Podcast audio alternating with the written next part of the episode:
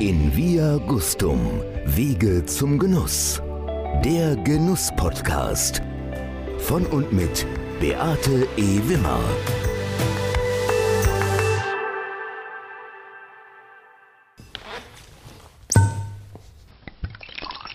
Auf ein Glas, Ladies. Das sind Diana Rohrbach, reisefreudiges Küstenkind mit Faible für Genuss im Absoluten. Betty Enchelmeier-Tietz, eine Ostwestfälin aus dem Rheingau mit Begeisterung für kulinarische Besonderheiten. Beate E. Wimmer, waschechte Rheinländerin, immer mobil unterwegs, mit ausgeprägter Leidenschaft zum kompromisslosen Genuss. Hallo Ladies! Hallo Beate! Hallo Diana! Hallo Betty! It's wine o'clock! Well, it's uh, wine to five.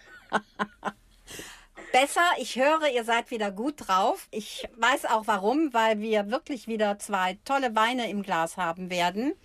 Ich habe euch heute wieder etwas mitgebracht. Und zwar, ich habe euch etwas mitgebracht aus dem größten Weinbaugebiet Deutschlands, nämlich Rheinhessen. Rheinhessen hat so von den rund 104.000 Hektar in Deutschland, hat Rheinhessen alleine rund 24.000 Hektar. Das ist tatsächlich eine Menge.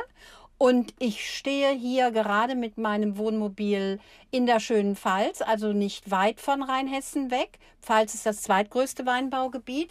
Und was gibt es Schöneres, als in der Pfalz einen Wein aus Rheinhessen zu trinken? Nein, Unsinn. Ich habe natürlich schon viel Pfalzweine hier getrunken, weil ich stehe bei Wegmüllers. Wunder, wunderbar und gucke auf den Balkon der Pfalz. Aber heute haben wir Rheinhessen im Glas und zwar vom legendären Roten Hang, Niersteiner Roten Hang. Kennt den jemand von euch? Klar. Ja, ich war auch schon mal da. Ja, es ist grandios, wirklich. Also diese 280 Millionen Jahre alte Bodenformation ist ja eine Formation bestehend aus mehreren Lagen, wo sich wirklich Top-Winzer die Klinke in die Hand geben, die Gläser aneinander reiben. Und was ich da verkosten durfte, war einzigartig. Und ich bin tatsächlich letztes Jahr darauf wieder aufmerksam geworden, als ich nämlich 2003 die Deutsche Wein- und Sommelierschule besuchte, da war der Niersteiner Rote Hang wirklich so für uns noch die Lage, wo Top-Winzer sind, wo Top-Weine herkommen, Premium-Weine. Und dann, als ich letztes Jahr mein Wohnmobil gekauft habe, das Niesmann und Bischof, habe ich ein Heft geschenkt bekommen. Hochglanzmagazin Landjachting. In dieser Landjachting, die viermal im Jahr erscheint, sind auch immer die zehn schönsten Wohnmobilstellplätze Europas genannt. Und siehe da, da war genau das Weingut erwähnt, von dem ich euch heute zwei Weine mitgebracht habe, nämlich das Weingut Gering in Nierstein.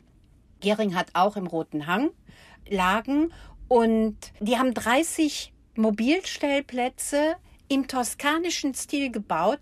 Leute, wenn ihr da seid, das ist der Wahnsinn.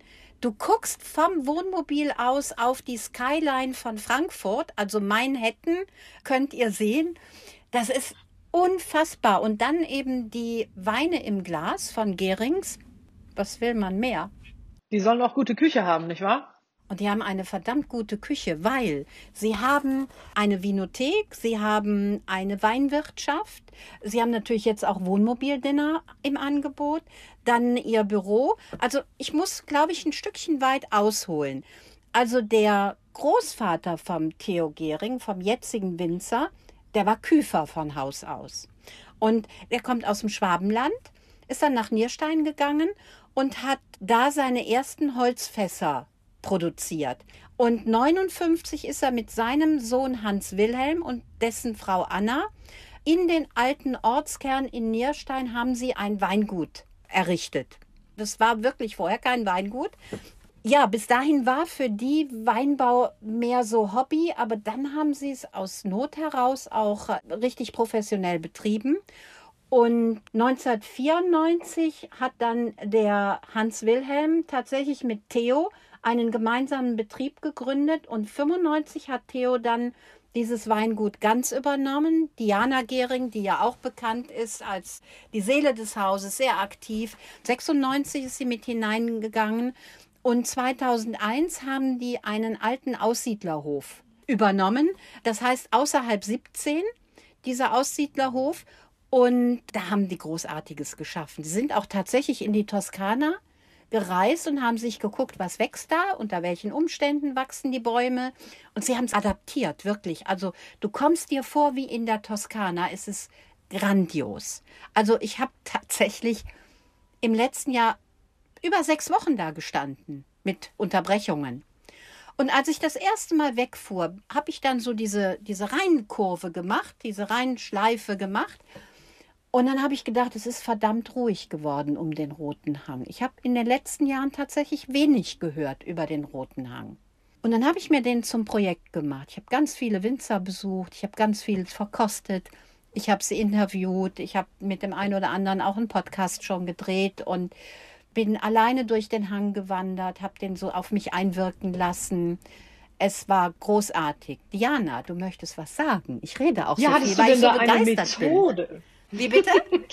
Hattest du denn eine Methode, wie du das angegangen bist? Also du hast dich erst interessiert und dann bist du auf blauen Dunst losgefahren oder hast du gesagt, okay, ich will den, den und den besuchen, weil aus was für Gründen auch immer?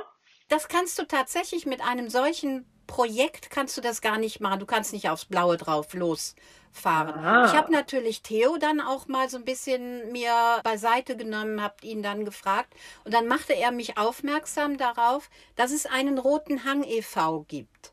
Der Rote Hang e.V. wird von Konstantin Guntrum vom uns allen bekannten Louis Guntrum Weingut geleitet und geführt. Und mit dem habe ich dann einen Termin gemacht und der hat mir dann tatsächlich so die Starthilfe gegeben.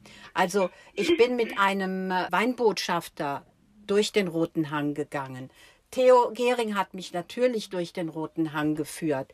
Ich bin alleine da durchgegangen. Ich habe dann geguckt, welche, die haben auch tolle Unterlagen. Also wer sich für den Roten Hang interessiert, unbedingt im Internet gucken. Es gibt tolle Infomaterialien auch.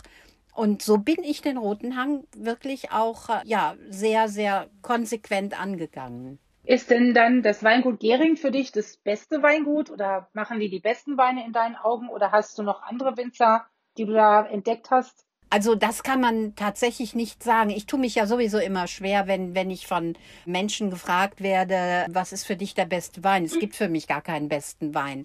Es ist ja heute auch so, dass die Winzer alle unterschiedlich arbeiten und wir alle drei, glaube ich, auch sagen können, jeder Winzer hat seine eigene Handschrift. Also zum Beispiel Kai Schätzel, ja, der Revoluzer ist, er ist, glaube ich, der Revoluzer im Roten Hang. Macht wiederum ganz andere Weine als Theo Gehring. Wenn du zu Gunderloch, zu Kai Hasselbach gehst, ja, der macht wiederum ganz andere Weine. Guntrum macht ganz andere Weine. Dann bin ich beim Radek gewesen. Dann war ich bei Hofs bei den beiden Frauen. Ich habe so viele Winzer besucht und ich kann dir nicht sagen, dass ich einen Lieblingswinzer habe, aber ich kann dir sagen, welche Lieblingslagen ich dort habe. Und die wären? Naja, also Pettental und Hipping ist natürlich schon großartig, ja. Aber auch Roter Berg, da wo Gunderloch seine Weine hat. Also ich habe mal auch so ein bisschen was rausgesucht.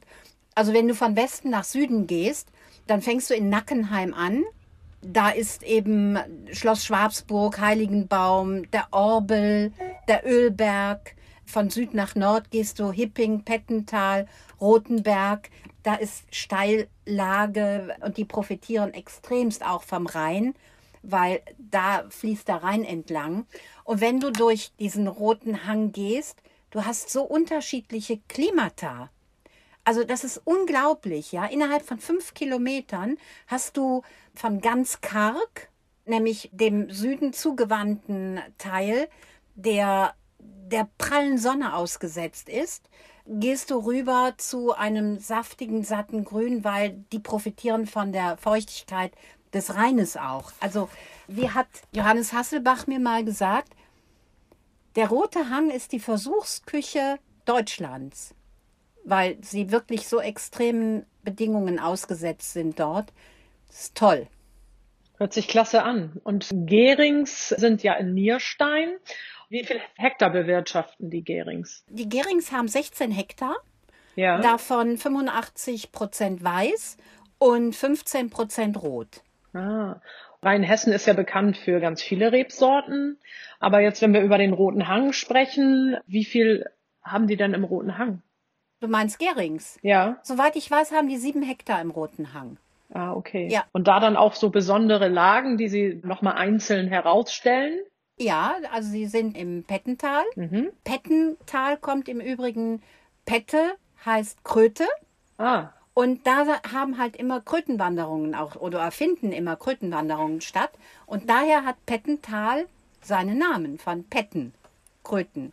Ja, und bauen die nur Riesling dort an? Oder Nee, weil Diana ja zu Recht sagte, Rheinhessen ist da ja auch sehr vielfältig, auch was Genau. die Rebsorten Ja. anbetrifft. Aber sie haben dem Roten Hang wirklich, da ist schon überwiegend Riesling angebaut, ja. Aber wie wir gleich in der Verkostung auch sehen werden, da ist auch was anderes angebaut, nämlich eine alte autochthone Rebsorte, die schon 200 Jahre alt ist.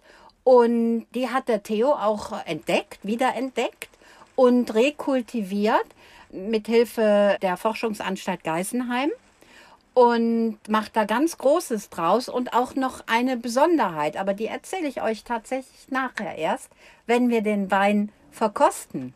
okay. Das heißt, wir reden jetzt gar nicht über den gelben Orléans, aber die Wiederentdeckung gilt nur für Theo oder für den gesamten Bereich oder für Deutschland oder? Nein, ich glaube, also diese Wiederentdeckung gilt für ganz Deutschland. Also es ist Ah. nicht nur Theo Gehring, der jetzt diesen gelben Orleans hat. Der ist damals zu hohe Erträge gebracht und war dadurch natürlich in seinem, in seinem Qualitätsanspruch deutlich hinter dem Riesling. Und dann hat man zugunsten des Rieslings hat man tatsächlich diese Rebsorte auch rausgerissen häufig. Und wenn wir jetzt dabei sind, dann bleiben wir in dem Zusammenhang. Also was macht halt Theo anders? Ich habe selber war dabei, ich war auch bei der Lese dabei und ich war auch bei der grünen Lese dabei. Nämlich dieser gelbe Orleans hat eine extremst große Traube. Und große Traube heißt natürlich auch, dass in jeder Beere weniger Kraft drin ist weniger Extrakt dann drin ist. Also geht Theo hin. Das war, glaube ich, bereits im Juni oder Juli. Und dann dreht er praktisch die halbe Traube ab. Den Rest lässt er dann wachsen. Und das, was er aber abgedreht hat, daraus macht er einen Verjus.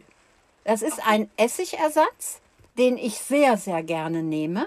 Und dieser Verjus hat wirklich in den Top-Restaurants mittlerweile Einzug gehalten. Und ich kann das euch wirklich nur empfehlen. Dieser Verjus vom Gelben Orleans von Gerings, traumhaft. Ist auch immer wieder ausverkauft. Ihr merkt schon, ich habe heute nur Fragen, aber es kommt vielleicht auch noch anders. Beate, du sagtest grüne Lese und da würde ich ganz gerne an Betty die Frage stellen für unsere Hörer. Grüne Lese, was dürfen die Leute sich darunter vorstellen? Ja, man muss sich eigentlich darunter im Grunde genommen nur vorstellen, dass man, wie die Beate das schon richtig sagte, dass man versucht, aus so großen Trauben bei bestimmten Rebsorten oder für eine bestimmte Stilistik im Wein einfach mehr Aromen in den einzelnen Beeren zu erhalten. Und das bekomme ich natürlich nur, wenn ich quasi die Traube halbiere, um dann einfach für die restlichen verbleibenden Beeren das Aroma zu konzentrieren. Also das ist eigentlich nichts Ungewöhnliches und das zeugt eigentlich auch von einer sehr, sehr guten Qualität natürlich, weil der Winzer macht sich die Arbeit. Ansonsten hätte ich wahrscheinlich auch dann einen entsprechend hohen Ertrag mit, sag mal, nicht so ausgeprägten Aromen.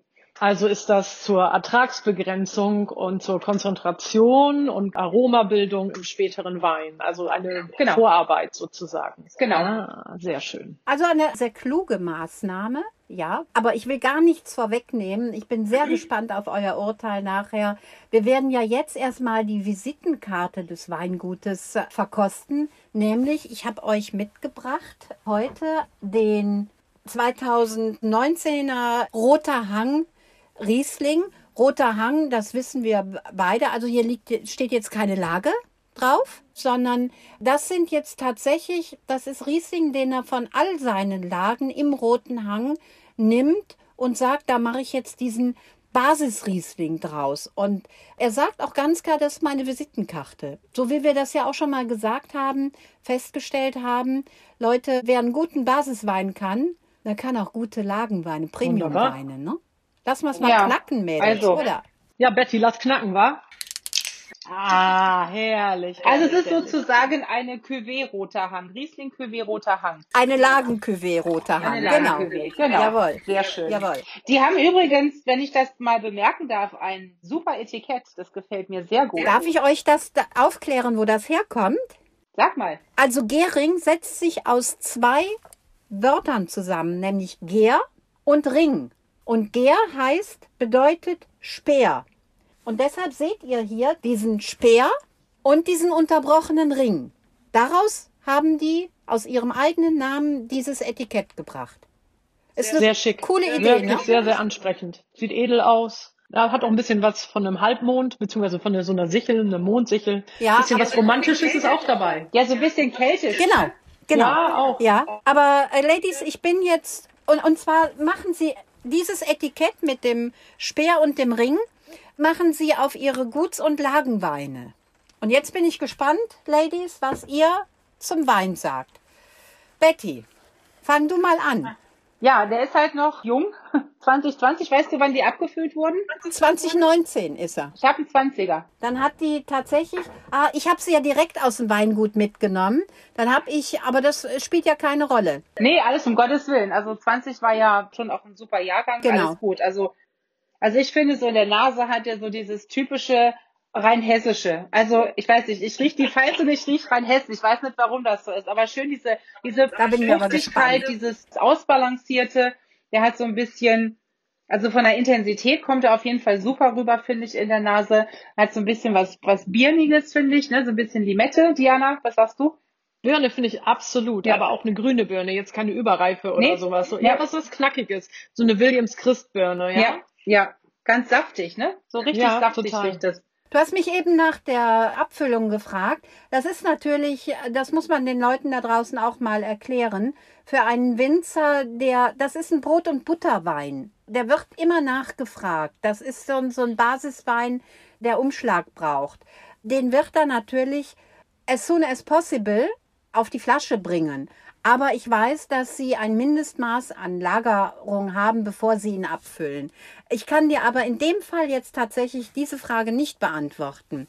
Aber vielleicht, äh, bevor die Sendung ausgestrahlt wird, kann ich das nochmal in die Shownotes schreiben. Aber ich finde auch, zu der Birne kommt noch auch eine Melone, und zwar diese grünfleischige Melone habe ich noch. Also es geht auch so mit einem Touch Exotik. Ja. Und ich finde auch, der hat so ein warmes Welcome, also dieses rein hessische einfach. Das ist ja. absolut, absolut. Absolut schön. Also ich, also ich finde, der hat für mich sogar noch wie so ein bisschen weiße Blüten mit drin, ne? Also mal von dieser Ganzfrucht-Exponiertheit ab. Also so ein bisschen weiße Blüten hat er auch noch, finde ich. Auf jeden Fall, also nichts Eindimensionales, wenn das also für ein Brot- und Butterwein, also holt er einen super ab und bringt mehrere Komponenten in den Duft. Was ich aber, also hattet ihr den jetzt schon mal im Mund? Also ich war schon mal so frei und hab mal. Ich auch. Ich jetzt gerade. Was sagst du Yummy. zum Gaumen? mir auffällt, ist, dass er auch Mineralität hat. Ja, also ich spüre das sehr stark an den Zähnen. Ganz, ganz klasse. Ganz viel Und, Extrakt. Äh, Geschmacksbild ist wie vom Duft versprochen, finde ich. Also auf jeden Fall hat er ein bisschen was Exotisches und Kräuteriges auch. Was sagt ihr zur Säure? Die Säure ist, die ist wunderbar. Also das zieht sich schon sehr zusammen. Also der hat schon so eine sehr animierende Säure, ne? Und ich denke mal, das ist für mich immer so ein Zeichen, dass irgendwo Schiefer im Spiel ist. Also wenn ich so eine Säure habe, das ist irgendwie für mich so eine Schiefersäure. Meine gut, äh, ja. Also das ist ähm, wunderbar. Naja, wer schon mal im Roten Hang gestanden hat, der wird sich nicht wundern, dass da jetzt Schiefergeschmack drin ist, ne? Weil dieses rote, erzhaltige Gestein, das bringt natürlich eine Salzigkeit, eine Mineralität. Also ich finde, der hat eine hohe Extraktdichte für einen Basiswein. Der macht ja richtig Spaß. Pass auf, also der ist nur im Stahltank ausgebaut. 100% Stahltank. Was kostet so ein Ding? 7,50 Euro ab Hof. Oh, Ist doch der Hammer. als zwei. Ordern, Palette.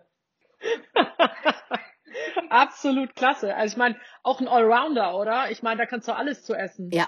Ich meine, den kannst du auch nur so trinken, ja? Den hast du auf der Terrasse kalt stehen, aber da kannst du ein, ein helles Geflügel zu essen, da kannst du ein Fasan zu essen, da kannst du äh, asiatisch zu essen. Ein Beluga-Linsensalat würde mir jetzt so spontan Perfekt. dazu einfallen. Den würde ich jetzt, äh, den mache ich mir jetzt. Ihr macht alleine weiter, oder? Darf ich, darf ich dir da noch einen Tipp von einem Sternekoch zu geben?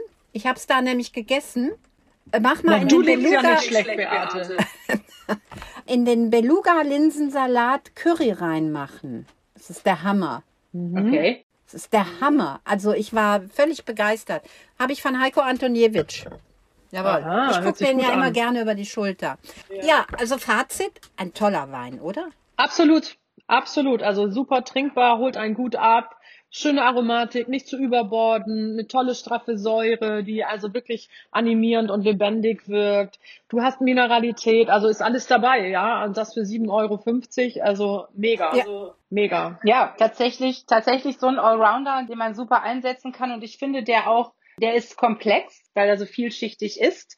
Auf der einen Seite und auf der anderen Seite ist er aber auch zugänglich. Ne? Also, also ich glaube, da ist für jeden was dabei Ja. in dem Wein. Ja. Eine würdige Visitenkarte. Finde ich auch. Finde ich auch. Also ich möchte euch noch so ein bisschen was über diesen Wohnmobilstellplatz erzählen. Du stehst mitten in den Weinbergen, mitten in den Weinfeldern. Sind, also ich stehe nicht im Roten Hang, sondern in Weinfeldern. Und es sind 30 Stellplätze. Und das Schönste ist, wenn du morgens um 6 Uhr dann wach wirst und dann rausgehst, deinen Kaffee trinkst. Also jeder, der ein Wohnmobil hat da draußen, ruft man muss jetzt mittlerweile natürlich reservieren, weil die sind überlaufen. Aber 30 Stellplätze ist schon gewaltig und es ist ein Traum. Es ist wirklich ein Traum. Also schon alleine deshalb lohnt sich ein Wohnmobil zu fahren. Freunde von mir waren im letzten Jahr bei Gerings durch Zufall und denen hat's genauso gut gefallen. Also die haben gesagt, so ein schöner Stellplatz in Deutschland, toller Küche dabei, Gastfreundschaft und einfach einem schönen Platz und guter Versorgung. Das findet man sehr selten. Also klasse. Ich möchte euch ein bisschen vom Roten Hang noch sagen. Also auch was der Einfluss des Rheins auf hat, ja. Also natürlich, die Sonnenstrahlen werden doppelt an den Hang geworfen durch die Reflexion des Rheins. Die Wasseroberfläche reflektiert ja wie ein großer Spiegel. Dann ist es der Rote Hang auf der einen Seite windgeschützt, auf der anderen Seite aber auch windoffen. Und du hast diese Sedimentation des Bodens, hast du wirklich vom puren Fels bis hin zu kleinen Tonschieferteilchen. Also bis so wirklich wie feinster Sand. Das Pettental, ihr habt mich ja eben auch so ein bisschen gefragt, also geprägt wird da natürlich durch die Namen Pettental. Das ist die steilste Lage im Hang. Sie ist karg und felsig, sehr bekannt und begehrt und steht immer in der Sonne. Immer. Dann gehen wir zum Hipping, zum Niersteiner Roten Hang Hipping. Fein verwittert, hat zwei Gesichter. Nämlich einmal ist der Hipping zum Osten gewandt und zum anderen dann zum Süden steil und da profitiert er von der Mittagssonne. Da sind die Böden feiner, sie sind verwitterter als im Pettental. Dann gehen wir an den Ölberg, von dem wir nachher den gelben Orleans haben. Der ist tiefgründig, der ist kraftvoll, der ist fruchtig. Wir haben ja auch den Orbel. Der Orbel bringt kraftvolle Weine und Orbel heißt starker Mann. Dann gehen wir zu Schloss Schwabsburg. Der bringt so majestätische, puristische Weine, puristisch geprägte Weine, auch sehr sensible Weine. Also da gehen wir schon eher in die leichte Dievenhaltung. Was wichtig ist, alle Weine im Roten Hang werden handgelesen. Okay. Ja, Wie viel also- Hektar hat denn der Rote Hang überhaupt? Ich muss, muss ja groß sein, oder? Ja, wir, wir haben im Roten Hang, also er ist fünf Kilometer lang, 770 Meter hoch. Puh, du fragst mich jetzt Dinge. Das werde ich aber auch noch in den Shownotes schreiben. Eigentlich sollte ich das wissen. Also es ist 280 Millionen Jahre alt, diese Gesteinsformation.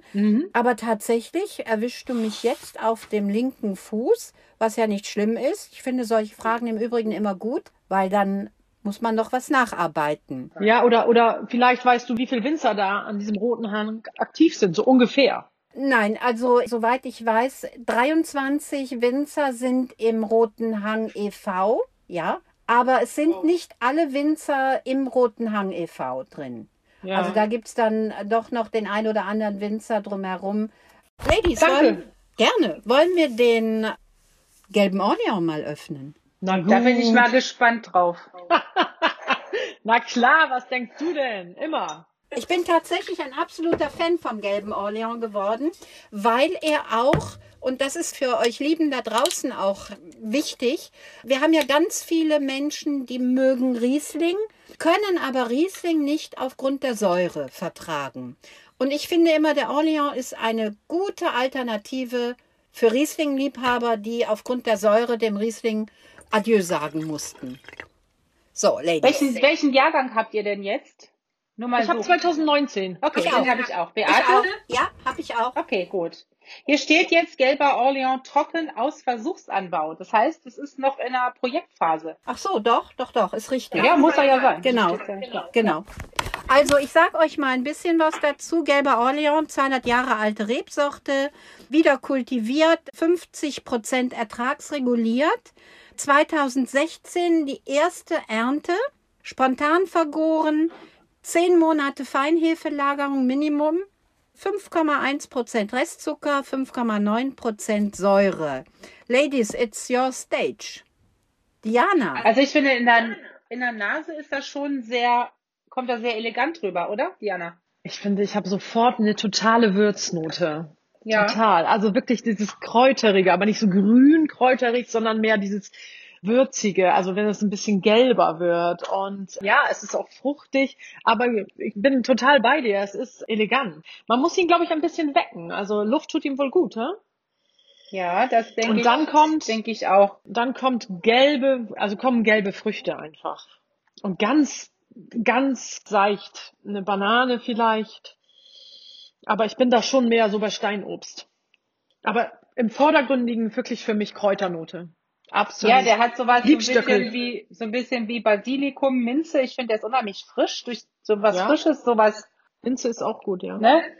So Aber könnt ihr jetzt auch nachvollziehen? Ich habe ja eben mal so gesagt, welche, welche Weine welche Lage hervorbringen. Also der Ölberg tiefgründig, kraft, kraftvoll, fruchtig.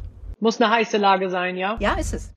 Das finde ich auch, das kommt hier. Also ich habe, wenn wir jetzt vom grünen Feldliner mal ausgehen, also ich finde, der hat schon auch ein bisschen das Pfeffer drin. Ja, es ist natürlich kein grüner Feldliner, aber so in der Blindverkostung würde der vielleicht sogar dafür durchgehen.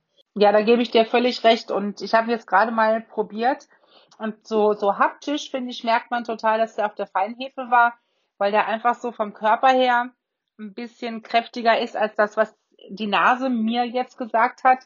Ich bin jetzt sogar tatsächlich so ein bisschen bei, im Geschmack bei so ganz leicht Mandarine. Ich bin bei Grapefruit. Ich bin bei so einem ganz bisschen gelben Apfel, aber ich habe ganz massiv so dieses karge, ne, dieses karge, dieses bisschen salzige mit einer Säurestruktur, die mich jetzt nicht auf diese 5, Ungrad Promille irgendwie hinweisen würde tatsächlich. Also ich finde, er wirkt schon vom Körper her und von der Säure her durchaus erfrischend. Also das hätte ich ihm jetzt nicht gegeben. Er hat auch eine leichte Cremigkeit, finde ich schon. Also das ist mit dieser Feinhefe, glaube ich, auch. Und die Haptik ist wunderschön. Also ein exzellenter Wein. Ein exzellenter Wein. Und mal was anderes, muss man ja auch mal sagen. Ich meine, ich liebe Riesling in allen Facetten, keine Frage. Und alles das, was Deutschland zu bieten hat. Aber wo bekommt man schon einen gelben Orleans, ne? Also, das kennen wir natürlich als äh, Weinmenschen, klar. Aber, also, wer schenkt einem das schon ein? Aber ich finde, der ist auch super gemacht und das wäre jetzt für, das wäre jetzt für mich auch ein ganz toller Wein zum Spargel. Zu so ganz feinen Speisen, finde ich, wird der super, super passen. Genau. Ja, aber mach das Vitello Tonato mal. Vielleicht ein bisschen anders. ich habe das am Wochenende gemacht und es war super klasse. Und ich habe einfach das Kalbfleisch rosa gesotten sozusagen. Also nicht wirklich gesotten, aber es war dann rosa. Ich habe das kaum gewürzt. Und dann habe ich frischen Thunfisch dazu aufgeschnitten und Salzkapern. Und äh, ich hatte gar keine Soße, nur noch ein bisschen Olivenöl drüber und dann sozusagen wie ein doppelt gelegtes Carpaccio. Mega. Und dazu kann ich es mir sehr gut vorstellen. Aber natürlich mache ich dann auch wirklich die klassische Tonsoße mache ich auch gerne, ne? Ah, Leckerchen. Also du hast jetzt also quasi Sashimi da drauf gepackt?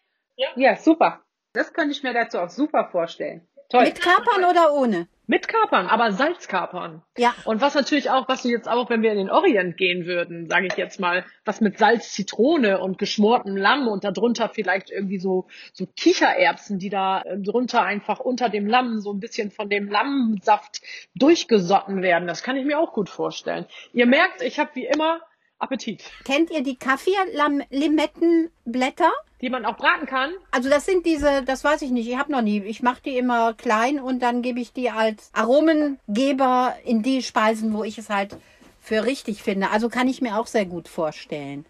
Das also so eine Art Lorbeerblatt. Es sieht aus wie ein Lorbeerblatt, tatsächlich, ja, von der Kaffeelimette. Genau. Ja. Ja, ja Habe ich euch überrascht? Konnte ich euch überraschen?